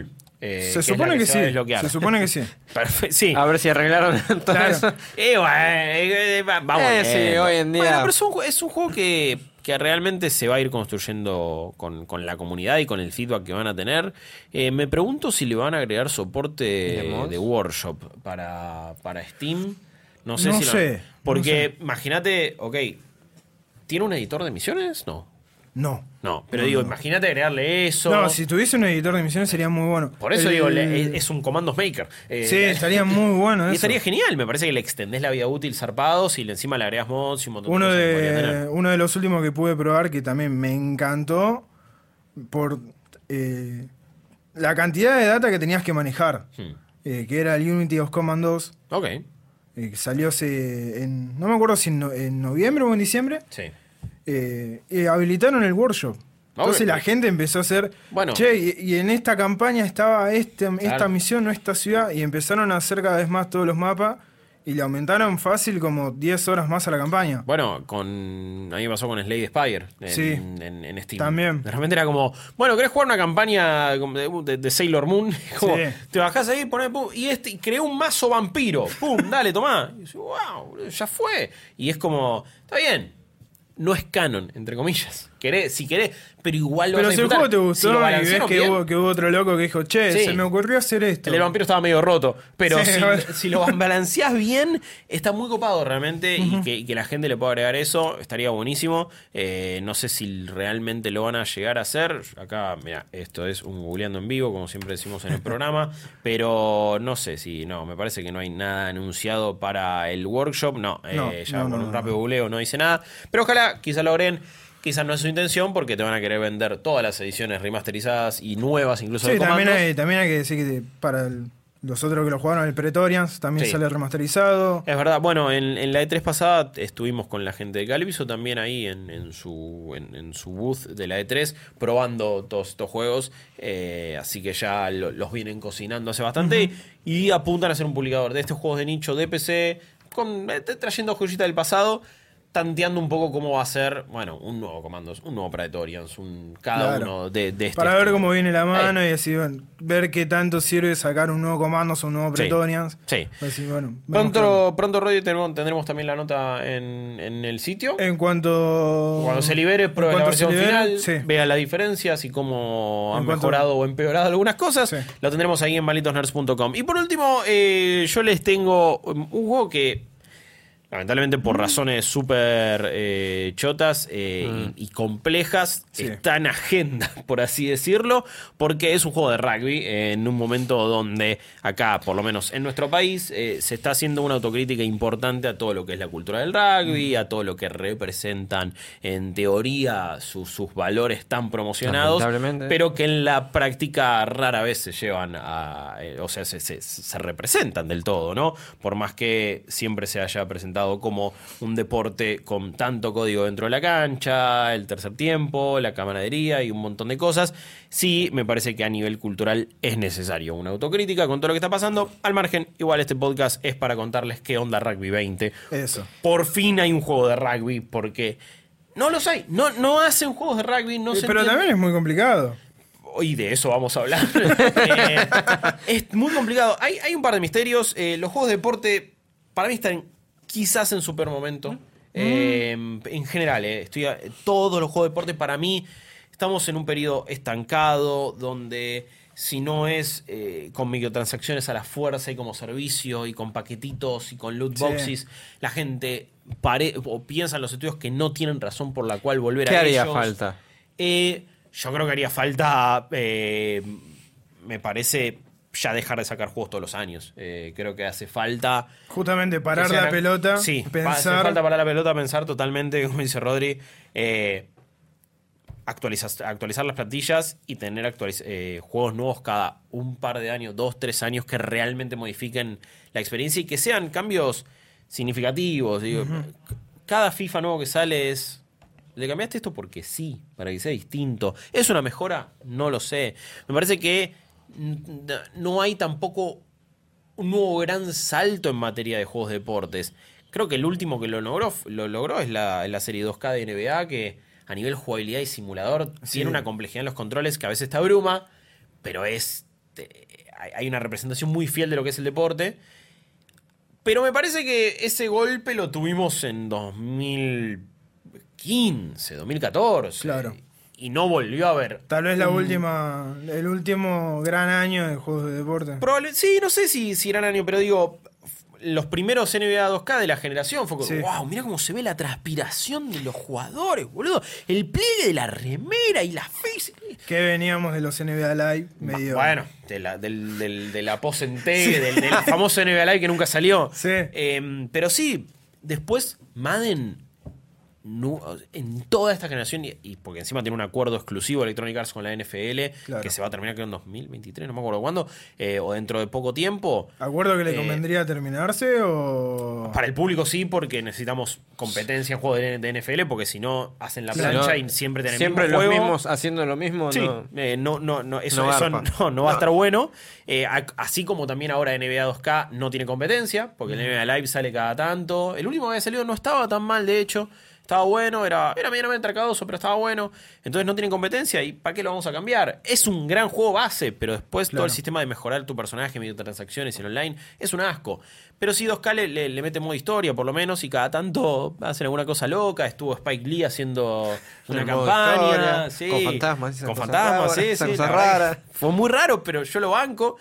Pero Madden, la última vez que nos sorprendió, nos sorprendió también con un modo historia. Y con toma de decisiones en un juego de deporte. Pero lo hizo bien un año y el otro fue un desastre. Lo mismo hizo FIFA, que lo más sorprendente que hizo tener esta generación fue justamente eso. Digo, ni siquiera es que desde la jugabilidad nos pudieron sorprender los juegos de Fue deportes. la única razón por la que jugué FIFA esta generación. Fue FIFA el mo- 17 con fue Alex Hunter. Claro, y que estaba muy bien el primer modo, porque Sí. era como, uy, boludo, me estoy haciendo de abajo, me contratan de un equipo, de repente me mandan a jugar a una pibe. categoría. Claro, y después vuelvo. Después ya era cualquier cosa. Eh, también hoy por hoy FIFA tiene una versión demasiado para mí estadounidense de lo que es el fútbol y es raro y no encaja y está muy despegado de todo el sentimiento sudamericano. En lo personal, ahí veo Ahí una ventaja ganó- de PES. Claro. Eh, hay Ahí algo, le ganó un poco de terreno. Sí, PES de hecho está presentando muchas mejoras Sí. y la verdad que PES 2020 a mí me, me gustó muchísimo. Es el, quizás el juego de deporte que más me gustó en los últimos tiempos. Claro. A la vez le faltan un montón de modos y cosas copadas. ¿Por qué estoy diciendo todo esto? Porque al estar en un momento raro donde ni siquiera, donde el único que triunfa es FIFA y NBA 2K, Ujú. porque ni siquiera Madden ya vende un montón, porque a PES le cuesta, ¿quién va a invertir en hacer un juego de rugby? Donde Encima. por los resultados de Rugby 20, necesitas un montón de guita, parece un juego de Sí. deporte. necesitas un motor gráfico de la puta madre, necesitas unas físicas que no pueden ser así nomás. No. Necesitas una presentación que esté acorde, necesitas mantener un servicio y dar contenido. Nada de eso tiene Rugby 20 porque es un estudio más tranca, ¿Quién? porque en este caso lo publica Big Ben Interactive, que la verdad es un publicador que no pu- publica un juego bueno nunca. Eh, lo hace la gente Pero de- le mete gana. No, tienen buenas intenciones, ¿eh? Sí, siempre sí, Pero siempre- con buenas intenciones solas. apuestan por cositas que. Bueno, eh, de hecho, Big Ben también publica AO, AO Tennis 2, eh, que es el juego del Australian Open. No un juego de tenis tampoco Claro, veníamos teniendo. tiene ganas de golpearse la cabeza contra la pared, básicamente. Tiene ganas de atacar nichos, Claro. pero me parece que no lo está haciendo con los productos adecuados.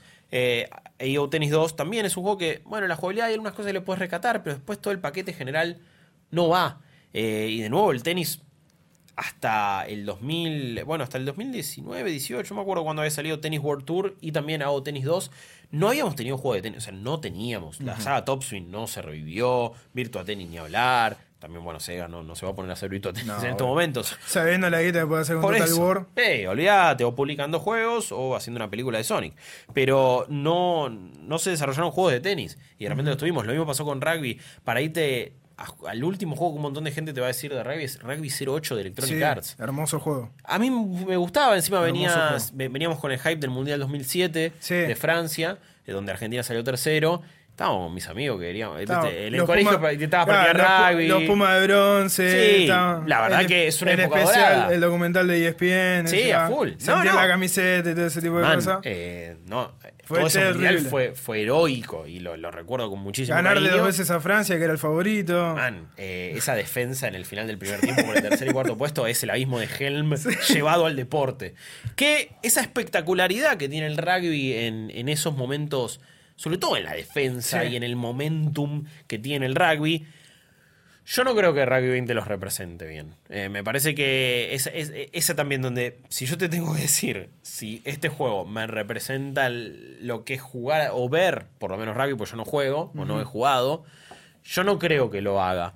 Por muchos motivos. Eh, si no conocen la regla de rugby, si no van a ver, si no vieron rugby nunca, vayan háganlo. Sí. Eh, tampoco Es, que- es necesario, no, sobre todo. Sí, no me voy a poner a explicarles las reglas No. de rugby en este momento, así que Rugby 20 es un juego de rugby, ¿no? Eh, pero no es una boludez tener esto en cuenta y decirles si no conocen el mundo del rugby, esto puede ser un problema. No, ya, ya voy a hablar de las mecánicas de, de los penales. Eh, no es un juego que haga para mí un buen trabajo en introducirte al mundo del rugby, Sí. en explicarte sus reglas, en explicarte sus 73 controles. Sí. Eh, no te lleva de la mano. El control en cada, también en cada posición fija, El cómo moverse.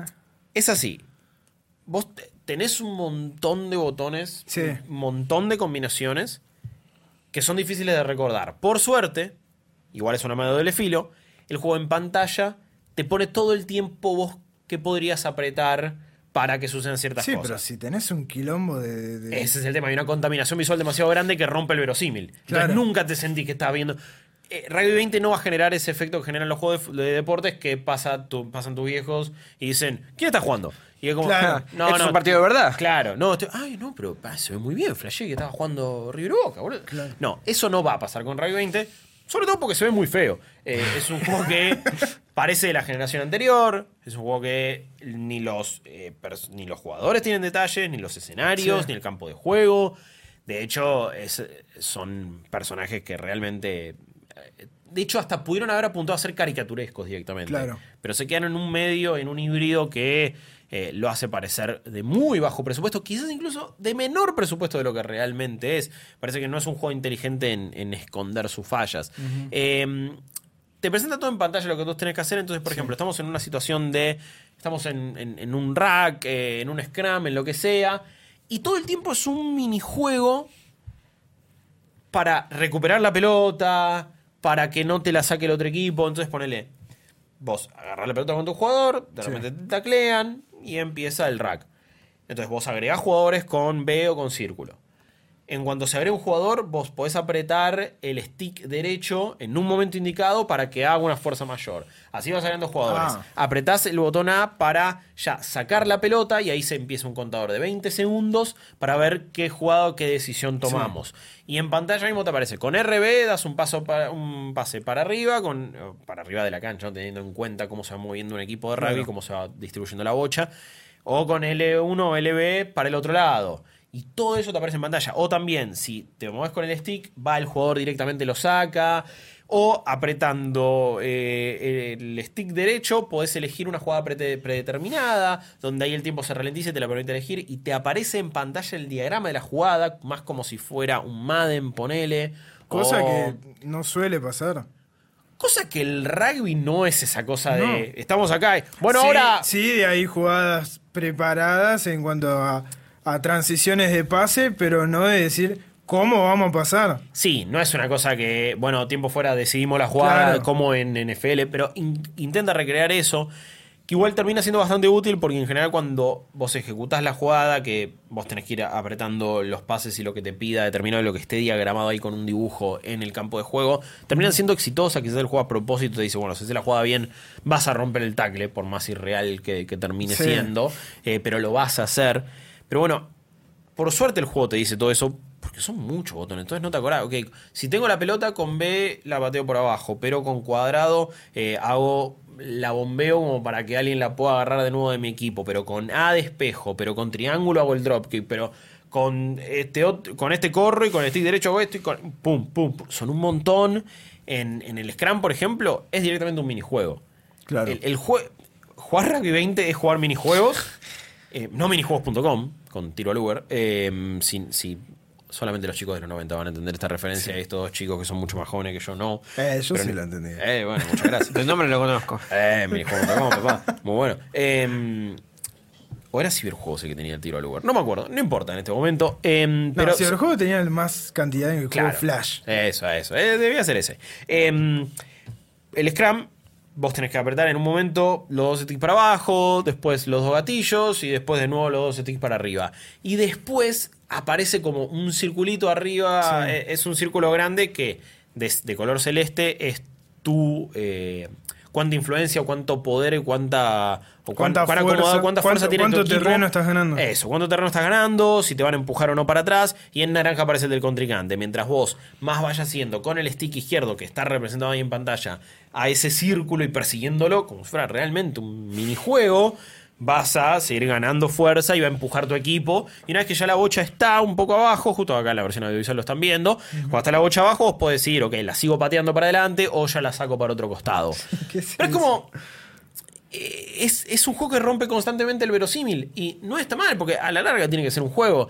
Y es, acá respondiendo a tu pregunta, ¿cómo haces un juego de rugby? Porque es muy jodido. Y bueno, lo haces fallando en un montón de cosas. Lo haces haciendo explícitas un montón de cosas. Lo haces gamificando situaciones y no creando algo orgánico. Claro. Eh, esto igual podría ser el menor, el menor de los problemas de Rugby 20 si después las físicas, las animaciones, la intensidad Sí. estuviera bien representado.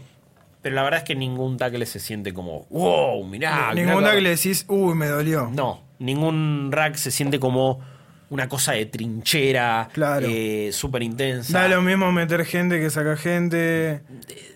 La verdad que, bueno, el rack de hecho es otro minijuego donde yo ya les expliqué que vos tenías que agregar gente. Todas las formaciones son un minijuego. Todo es un minijuego. Pero incluso se da demasiado seguido de una manera irreal, y como no sucede en el rugby, los equipos se sacan la pelota constantemente en el rugby. Constantemente. Entonces es como, es muy raro. Bueno, no pasa eso en el rugby. Ya ahí te estás, estás rompiendo el ritmo natural de un partido.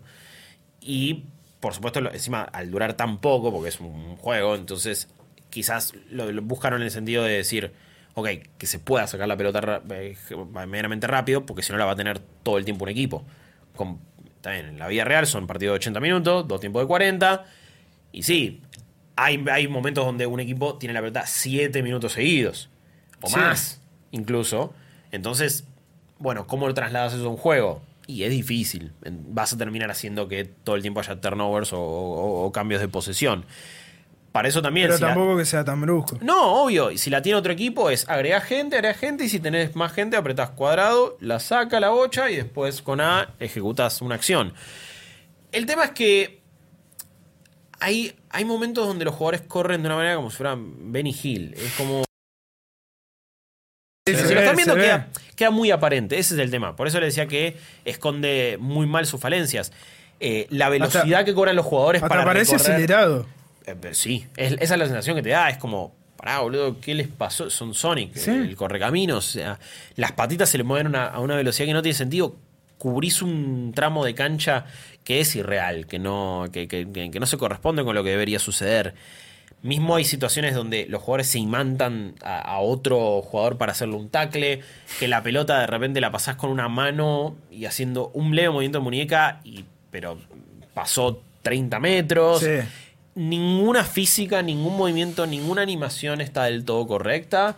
Eh, encima suma esto que se ve realmente flojo, entonces ni siquiera es espectacular a nivel visual. Pero creo que ahí está el problema, que las animaciones, la física, la intensidad y lo que pasa no te permiten, no, no, no, no es algo muy atractivo. Creo que una vez que ya jugaste bastante, empezás a entender qué es lo que deberías hacer, más allá del, del- de lo obvio, pero en- sobre todo en cuanto al ritmo. Al principio vas a querer ejecutar la, la jugada al toque, Claro. pero no, es como, bueno, pará, tomate tu tiempo, que se acomode todo el equipo. Es muy bizarro el momento donde estás en el rack y todos tus jugadores habían quedado, están por adelante de la línea de la, pelota que no pueden quedar, y de repente empiezan a ir para atrás, caminando para atrás, todos clipeándose, yendo a las chapas, todo como para acomodarse en una línea y ahí empezar a hacer una jugada. Sí. Que de nuevo, no pasa, te, cada tanto te cobran algún penal o algún offside porque un jugador quedó con, con inercia yéndote, yéndose y es medio raro y no es un juego que vayas a ganar, a ganar por habilidad, digo, pensando en, eh, en FIFA o en cualquier otro O juego de mismo- deporte. El mismo Rugby 08. Bueno, ese ni hablar, sí. Eh, en los NBA, en los MAD, en lo que sea, hay una cuestión de, ok, si yo tengo la habilidad necesaria, puedo esquivar a un contrincante, doy el pase en el momento indicado, doy un pase y a la vez meto una curva con el stick, eh, o, o selecciono cómo voy a tirar, o cómo timeo el, el- el disparo en un NBA o algo así. Acá es casi más un juego de estrategia y de reflejo que un juego de rugby, pero no estrategia en el sentido de, bueno, de última, Hay un juego que había salido hace poco y ahora va a salir para Switch, se llama Football Tactics, Tactics and Glory. Y es un XCOM de fútbol. Entonces vos vas Ah, ahí ah. y es pausado y, es- y está bien. Digo, también están los Football Manager, donde es administrar un equipo o Sí, cualquier pero eso ya manager. es diferente. Claro. Ahora, cuando uno lo está jugando, querés tener una mayor eh, responsabilidad y mi mayor influencia en el juego. Y yo no siento que pase eso con, con Rugby 20. Me parece que va a ganar, por lo menos contra la máquina. Con Rippy lo habíamos jugado uno Sí. contra uno. Va a ganar el que haga bien el minijuego. Mm, Y después si ejecutás bien la jugada. Y es más una cuestión de. Casi que estás resolviendo un puzzle en el sentido de. Bueno, a ver, este jugador está un poco más eh, libre. Entonces voy a ya ir llevando la pelota para allá. Entonces cuando esté libre el wing, se mete, se manda. Y, y no hay esa cosa de. Porque encima van tan rápido los jugadores. Y la cámara no ayuda para nada. Tenés que ponerla de costado porque de atrás perdés perspectiva full. Eh, no es que uy lo puedo esquivar haciendo algún tipo Claro. de dribbling, no, eh, no, no, no pasa eso. Tiene, como cualquier juego de deporte hoy por hoy, tiene un modo Ultimate Team, se llama My Squad, vas abriendo paquetitos, vas abriendo mm, nuevos jugadores. Lamentablemente tiene pocas licencias, a nivel clubes tiene más que a nivel naciones, pero eso genera... Una cosa son los clubes y otra cosa son los jugadores. Sí. Y muchos Y jugadores no están también, y licenciados. también depende de la franquicia de, que- Depende, que, sí. tenga. Dep- depende de muchísimas cosas. Pero, por ejemplo, vas, querés jugar con los Pumas y es Argentina. Es una remera que no tiene nada que ver con la de los Pumas. No tiene el logo de los Pumas. Claro. por y lo menos el ningún color la pega. No, y ningún jugador es, es real. Entonces, ok, es un modo ulti- la, la gracia de los modos Ultimate Team es que yo me estoy creando mi equipo definitivo. Cuando son jugadores inventados es como... No ¿por qué tiene voy a jugar lo que estoy haciendo. Claro, porque voy a querer jugar con este tipo de Fulanito. jugadores. ¿Por qué voy a poner plata también? No, bueno, en este caso... ¿Tiene microtransacciones? Eh, me parece que se compra con monedas del juego, si no me equivoco. Eh, va, igual. Dentro de- igualmente. No, no, no, perdón, estoy, estoy sí, tiene microtransacciones, Ah, bueno. por supuesto.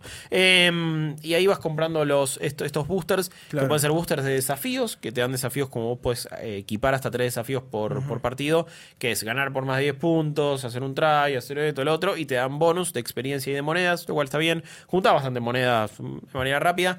Lo que sí es copado de esto de My, de My Squad, lo, lo no copado es la interfaz de todo el juego porque es nefasta, pero sí lo que es copado es que vos tenés un modo carrera con tu equipo donde vos elegís una liga en la que participar y ahí vas jugando y vas Claro. mejorando y podés contratar a algunos entrenadores, podés mejorar, recuperarle la estamina o cambiarle, mejorarle la skill y todo eso lo haces con eh, puntos que vos vas consiguiendo en la campaña.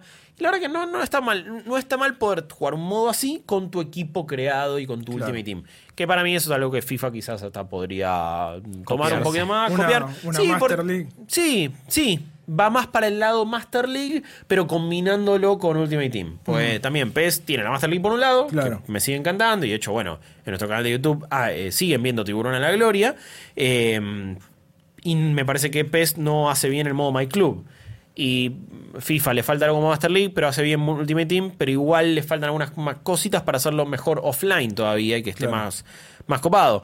Eh, entonces, me- no, no me disgustó lo que quisieron hacer con My Squad. El tema es que, bueno, esto de los jugadores, la verdad es que le juegan contra y no me parece que, que- que sea algo disfrutable ir buscando mi equipo definitivo. Dicho todo esto, no hay juegos de rugby. No. Entonces, sos mega fanático, mega fanática del rugby, esto es lo que hay. Probablemente si sos conocedor o conocedora del deporte, le vas a encontrar un disfrute mayor, a la vez quizás vas a ser más exigente, Sí. pero vas a pensar más algunas otras cosas, algunas jugadas. El tema es que cualquier jugada o cualquier estrategia que vos pienses, para mí se va a chocar con las limitaciones del juego.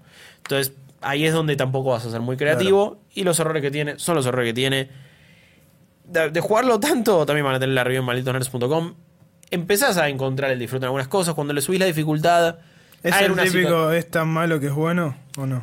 no sé si llega a ese punto, porque tampoco es adorable lo malo que Ah. O sea, la- las cosas malas que tiene. Cuando corren los personajes, cuando de repente se te escapa un contrario corriendo a la chapa. Sí, pará, algo, pará, pero tampoco- calmate, Flash. Es como. Eso no es divertido, porque pasta, resulta injusto. Pero sí es como, bueno, cuando pensás "Uh, una jugada y más o menos sale algo.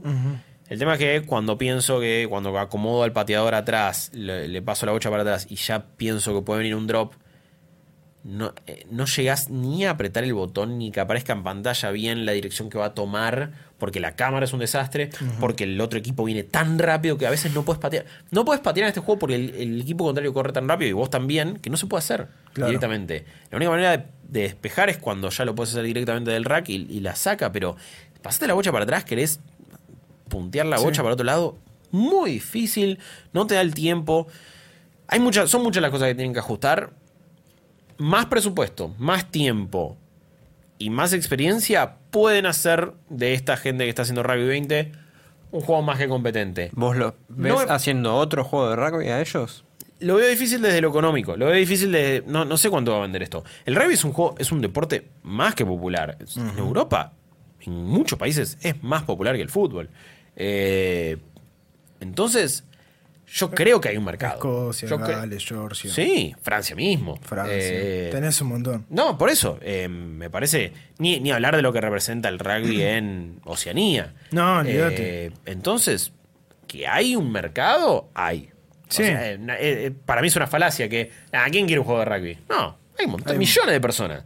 Incluso acá estamos bastante interesados en ver qué onda un juego de rugby. Pero. Si, si este no vende bien, no creo que la crítica lo acompañe. No sé cuántas oportunidades le van a dar a Eco Software para. Y cuánta. Y tampoco Big Ben entonces, no es un publicador que tenga demasiada plata como para. Como para Como para decir, tirarle. Sortearse. bancamos, bancamos el proyecto. Si a PES mismo, si a un juego como Pro Evolution Soccer le cuesta a nivel presupuesto y a nivel infraestructura contra FIFA, contra los grandes, contra los titanes de los juegos de deportes, imagínate a Big Ben Interactive y Eco Software. Em, la verdad es que no es, lo- no, no es un juego que pueda recomendar, pero a la vez es el único que hay de rugby. Y en algún punto, si le tenés mucha paciencia y aprendes bien cómo jugarlo, le vas a encontrar unas cosas disfrutables. Digamos, digamos que sirve como un placebo. Es, es una linda manera de escribirlo, sí. Es como, y bueno, es lo que hay. Claro. Es medio lo que hay. Para bien y para mal. Para bien y para mal. Y es lo único que hay eh, en, en rugby. Eso no sé si es lo peor. pero Por eso, pero no es un juego que vaya a ser amigable para alguien que no conoce el mundo del rugby, que no conoce sus reglas, que no. eh, sobre todo, como les decía, a nivel interfaz, es como, para la táctica, esto es un quilombo, no me está llevando de la mano. Que tampoco sé si necesariamente tiene que hacerlo, pero bueno, no vas a aprender a jugar al rugby Claro. jugando rugby 20, ni sus reglas, ni un montón de cosas. El modo de entrenamiento es clave, pero son pocas situaciones y un montón de que pasan en el partido. No las practicás y no las puedes practicar y no vas a aprender, así que te vas a tener que hacer medio a los ponchazos.